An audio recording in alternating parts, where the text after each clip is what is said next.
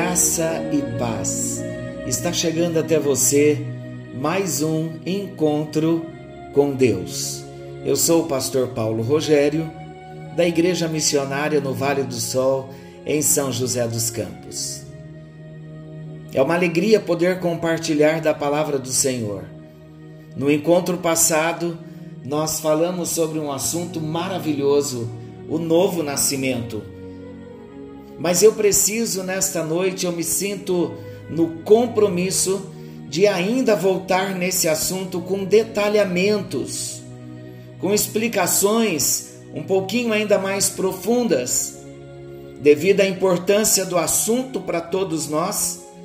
É necessário todos compreendermos de um modo onde venhamos ter uma compreensão em que esta compreensão prática se transformará em vida no nosso espírito.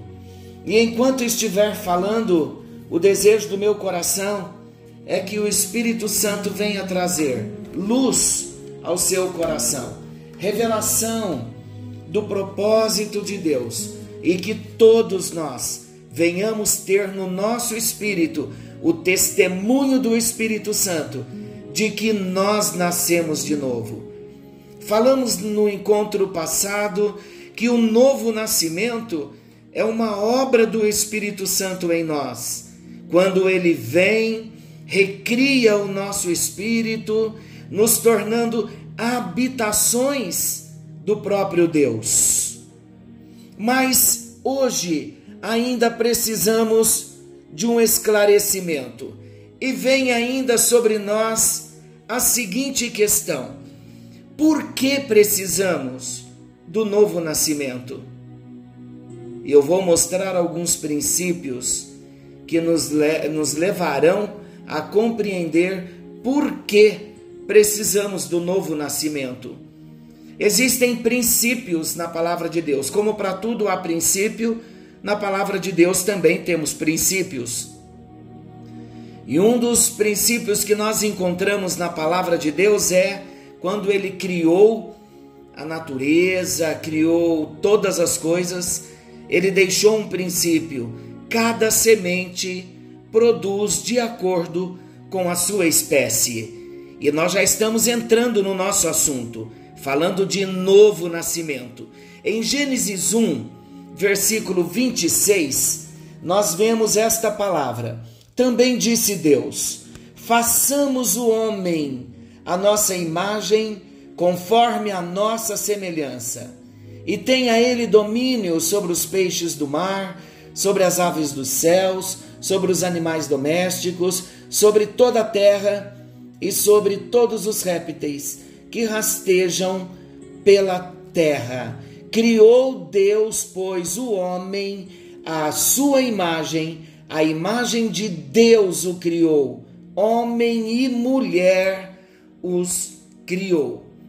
Deus criara o homem, então, aqui puro, perfeito, sem pecado. Mas o homem pecou. Em Gênesis 3, nós vemos a queda do homem e o que isso acarretou ao homem. Quando Deus soprou nas narinas do homem o fôlego de vida, Deus estava soprando da sua própria vida. E Deus então, de um boneco de barro, Deus cria um homem quando sopra sobre esse boneco de barro o seu sopro, a sua própria vida. Então, o homem criado perfeito, em Gênesis 3, nós vemos que este homem criado perfeito, agora ele cai e ele não compromete somente a sua vida, mas ele compromete toda a sua descendência. Quando Adão pecou, ele morreu espiritualmente, ele perdeu a sua comunhão com Deus. O Satanás, o adversário, inimigo de Deus, inimigo do homem também, quando ele, quando ele tentou o homem lá no Éden, através da serpente, ele disse para Eva que eles não morreriam. E Deus já havia determinado que se comessem do fruto que Deus determinou que não comesse, ele morreria. Eles morreriam. Então nós vemos em Gênesis 3 que o homem se rebelou, desobedeceu, deu voz, deu ouvido à voz do inimigo, deu ouvido à voz do adversário e ele morreu. Ele pensou que não houvesse morrido. Biologicamente, o homem estava vivo, mas espiritualmente morto diante de Deus. Ele quebrou a sua comunhão com Deus, ele perdeu a vida de Deus na sua vida. E em Gênesis 3 mesmo, Deus faz uma promessa. E em Gênesis 3,15, Deus promete que da mulher viria um que esmagaria a cabeça da serpente. Esse texto, a explicação é: Jesus viria como filho, descendente da mulher, e ele venceria Satanás na cruz, ele teria o seu calcanhar ferido, mas ele esmagaria a Satanás. Bem, vemos então agora o homem deformado, o homem separado e o homem com uma sentença. Romanos diz que o salário do pecado é a morte. Adão comprometeu toda a sua descendência, toda a raça humana ficou comprometida debaixo deste princípio. O salário do pecado é a morte. A deformação do homem. O homem, quando pecou, ele perdeu a imagem de Deus, a semelhança de Deus. Ele perdeu a vida de Deus. E ele então agora compromete toda a raça humana debaixo do princípio do salário do pecado. Então todo homem, eu e você, chegamos nessa geração, nesse século 21, nascemos de Adão, nascemos mortos, biologicamente vivos, mas sem comunhão com Deus, mortos no nosso espírito. E como resolver esta situação? Vamos ver se de fato, primeiramente, o homem está morto. Olha mais um princípio. Aquele homem que em Gênesis 1, 26 e 27 fora criado à imagem e à semelhança de Deus. Veja agora Gênesis capítulo 5, versículo 3. Eu vou ler. Viveu Adão 130 anos e gerou um filho à sua semelhança, conforme a sua imagem, e lhe chamou Sete. Então agora você acha que esse versículo ele está por nada aqui em Gênesis 5? Ele tem um propósito. E o propósito desse texto é nos ensinar que esse homem que fora criado à imagem e à semelhança de Deus, agora ele gera um filho, não mais a imagem e a semelhança de Deus, mas a sua própria imagem, a própria semelhança do seu pai Adão. Então o homem agora, Sete, nascido de Adão, ele já não nasceu mais a imagem e a semelhança de Deus. Em outras palavras, uma imagem e semelhança deformada, mas não só isso, mortos, mortos com a sentença de um salário. O salário do pecado é a morte. Nascemos em pecado, destinados a termos um pagamento, e esse pagamento é a morte, a morte eterna. Mas Deus prometeu em Gênesis 3,15 que ele mandaria um dele mesmo, da sua própria qualidade. Em outras palavras, Deus mesmo deveria descer à terra para resolver o problema do homem, o problema da morte eterna, o problema da imagem e a semelhança do homem deformado, de Adão, do homem caído. Então, esse que viria como resgatador, como salvador, hoje sabemos que é Jesus, ele teria que vir não como filho de Adão, não da semente de José, porque José transportava também na sua alma, no seu corpo, no seu espírito, a semente de Adão. E se Jesus nascesse de Adão, ele seria mais um homem pecador. Ele não seria Jesus, o santo, o puro, o filho de Deus. Em Mateus 1, 23, o Espírito Santo se apresenta a Maria e ele dá todas as explicações para Maria, revelando uma palavra profética de Isaías 7,14, dizendo que a Virgem conceberia e daria à luz a um filho. Queridos, virgem dar à luz, isso fala uma mulher dando à luz sem participação de homem, sem a participação de José, que trazia em si a semente de Adão. Vemos então Lucas 1, 34 e 35, Lucas 1, 30 a 31, falando da conversa do anjo Gabriel com a Maria. Maria se assustou, dizendo: Eu sou virgem, não tenho relação com nenhum homem, como eu poderei dar à luz? E o Espírito e o anjo diz: O Espírito do Senhor descerá sobre ti, e o que nascerá, o que estará sendo gerado de ti, é da semente de Deus, é o Santo de Deus. Então Maria descansa o seu coração.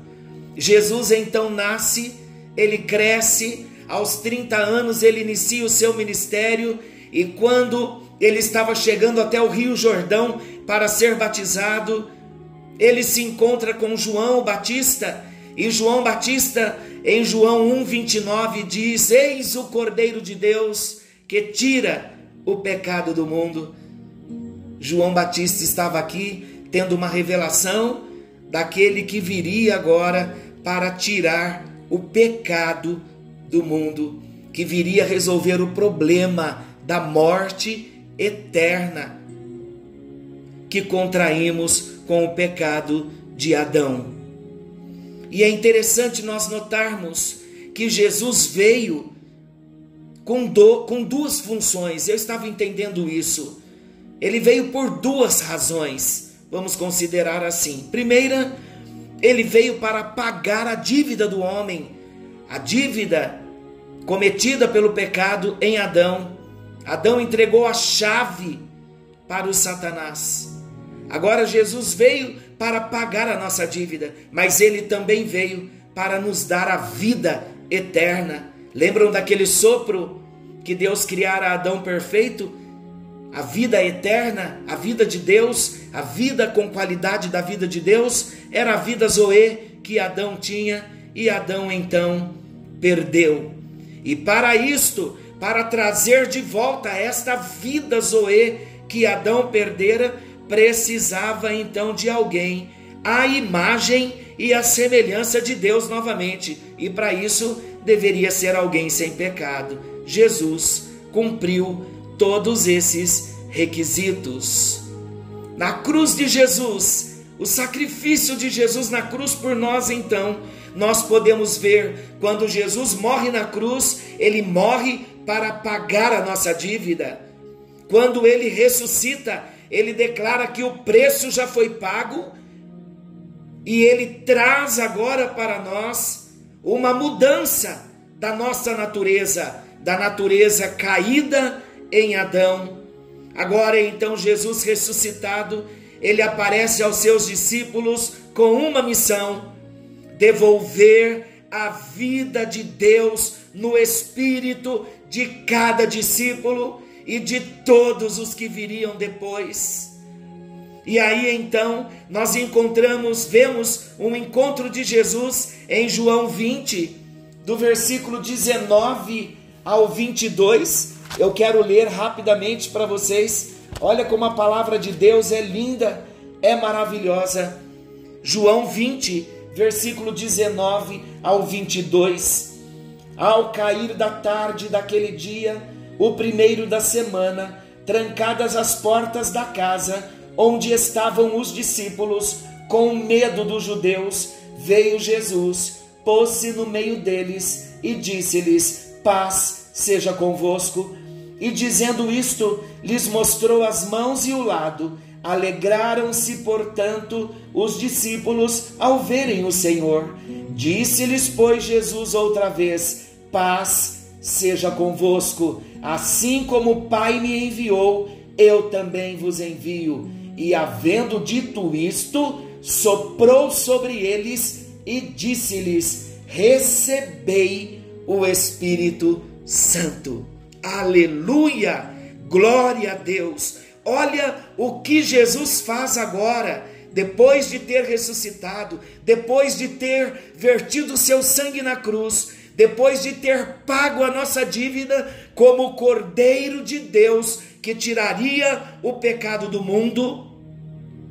Agora Jesus ressurreto, agora Jesus ressuscitado, ele aparece aos discípulos para dar a eles a vida que Adão perdera. Por isso que Jesus sopra sobre os discípulos e diz a eles: Recebei o Espírito Santo com esta palavra, com este sopro, o fôlego de Deus, o hálito de Deus, aquela mesma vida que Deus soprara sobre Adão, em Adão, e que Adão perdera, agora Jesus sopra novamente no espírito do homem e recria o espírito do homem, tirando o homem do estado de morte espiritual, do estado de condenação, do estado de pecado e salário do pecado,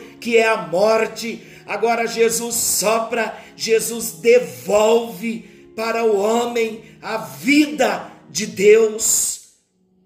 Por isso falamos do novo nascimento porque eu apresentei para vocês em poucos minutos a trajetória de um homem criado à imagem de Deus, com o sopro de Deus, com a vida eterna, com a vida zoe de Deus. E esse homem agora perdeu a vida de Deus e ele comprometeu toda a raça humana. Deus envia Jesus nascido não da semente do homem, mas da semente do próprio Deus, para ter condições de se identificar com o homem, vindo como homem, porém não transportava em si a semente do pecado. Jesus era todo vida. Na cruz, o inocente estava pagando a dívida de todo pecador. E agora, quando ele ressuscita, cumprindo todo o seu propósito, ele ministra o milagre do novo nascimento. Queridos, qual a importância de nós termos esta compreensão bem clara? Todo homem que não passa pela experiência do novo nascimento, ele está morto em Adão e ele não verá o Senhor. A boa notícia, aleluia. João 3,16, porque Deus amou ao mundo, não é mundo sistema, Ele amou pessoas, pessoas que perderam a sua imagem e a sua semelhança, porque Deus amou a mim e a você, que deu o seu único filho, para que todo aquele que nele crê não pereça, mas tenha a vida eterna. todo este plano de Deus é verdadeiro, é real, mas ele só é funcional na vida daquele que recebe a Jesus como seu único e exclusivo Salvador. Por isso nós voltamos novamente ao livro de Romanos, a carta de Paulo aos Romanos, capítulo 10, versículo 9 e versículo 10. Se com a tua boca confessares Jesus como Senhor e em teu coração creres que Deus o ressuscitou dentre os mortos, serás salvo. Porque com o coração se crê para a justiça e com a boca se confessa a respeito da salvação. O que Paulo está dizendo, ele resumiu toda esta história que nós acabamos de contar aqui com bases em versículos, com base em versículos bíblicos. Paulo aqui estava dizendo: é preciso confessar com a nossa boca que nós estávamos mortos em Adão, mas cremos que Jesus veio, não veio da semente do homem, mas veio como Santo de Deus para pagar a minha dívida, para tirar de mim esta condenação e trazer para mim vida eterna, a vida de Deus. É preciso confessarmos Jesus, abrirmos o nosso coração e receber novamente esse fôlego que Jesus soprou sobre os discípulos. E eu quero no mover profético, soprar sobre você e declarar da mesma forma como Jesus declarou para os discípulos: recebei o Espírito Santo, recebei a vida de Deus, recebei o alento de Deus, recebei a zoe de Deus, a vida eterna, a vida com a qualidade da vida de Deus. E eu proclamo sobre a sua vida que o conhecimento da verdade chegou, o inimigo não mais te enganará, e você, a partir de hoje, terá a sua oportunidade de ter a experiência sua mesmo, pessoal, a sua experiência real de ter nascido de novo. Por isso, precisamos inclinar o nosso coração e fazer como a palavra de Deus nos ensina. É semana de Páscoa, ele veio na semana de Páscoa. Que o Senhor te abençoe e te guarde.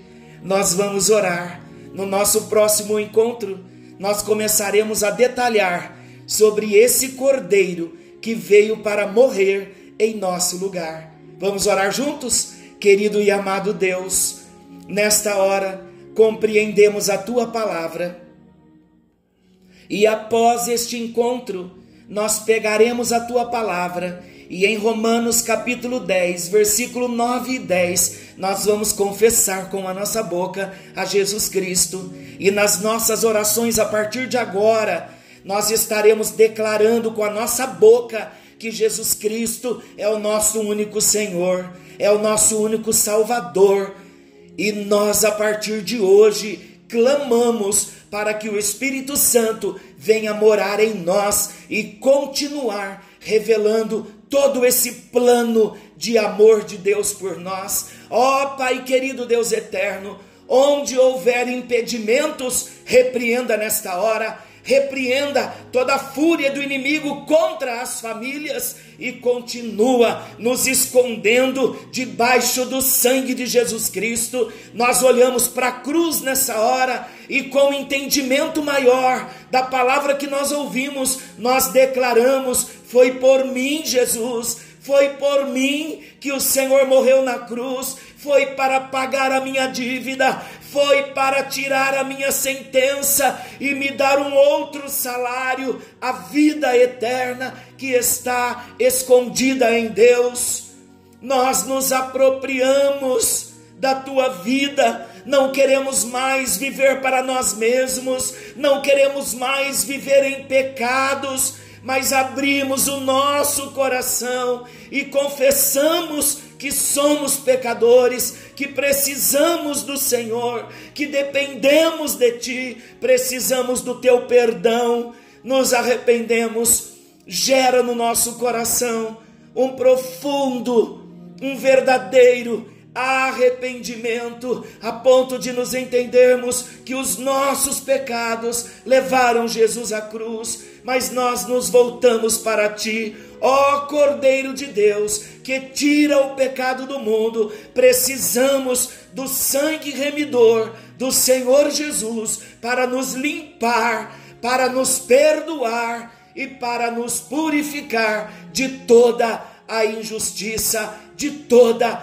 a iniquidade, e nós declaramos em fé que estamos livres, livres, perdoados e salvos em Cristo Jesus. Amém. E graças a Deus. Glória a Jesus. Glória a Deus. Que a bênção do Senhor te alcance e não se esqueça, a partir de agora, você está tendo esta experiência do novo nascimento. A partir de agora, você é filho de Deus. Tem o um nome escrito no livro da vida. Nos voltar, nós voltaremos amanhã, permitindo Deus, neste mesmo horário, com mais um encontro com Deus.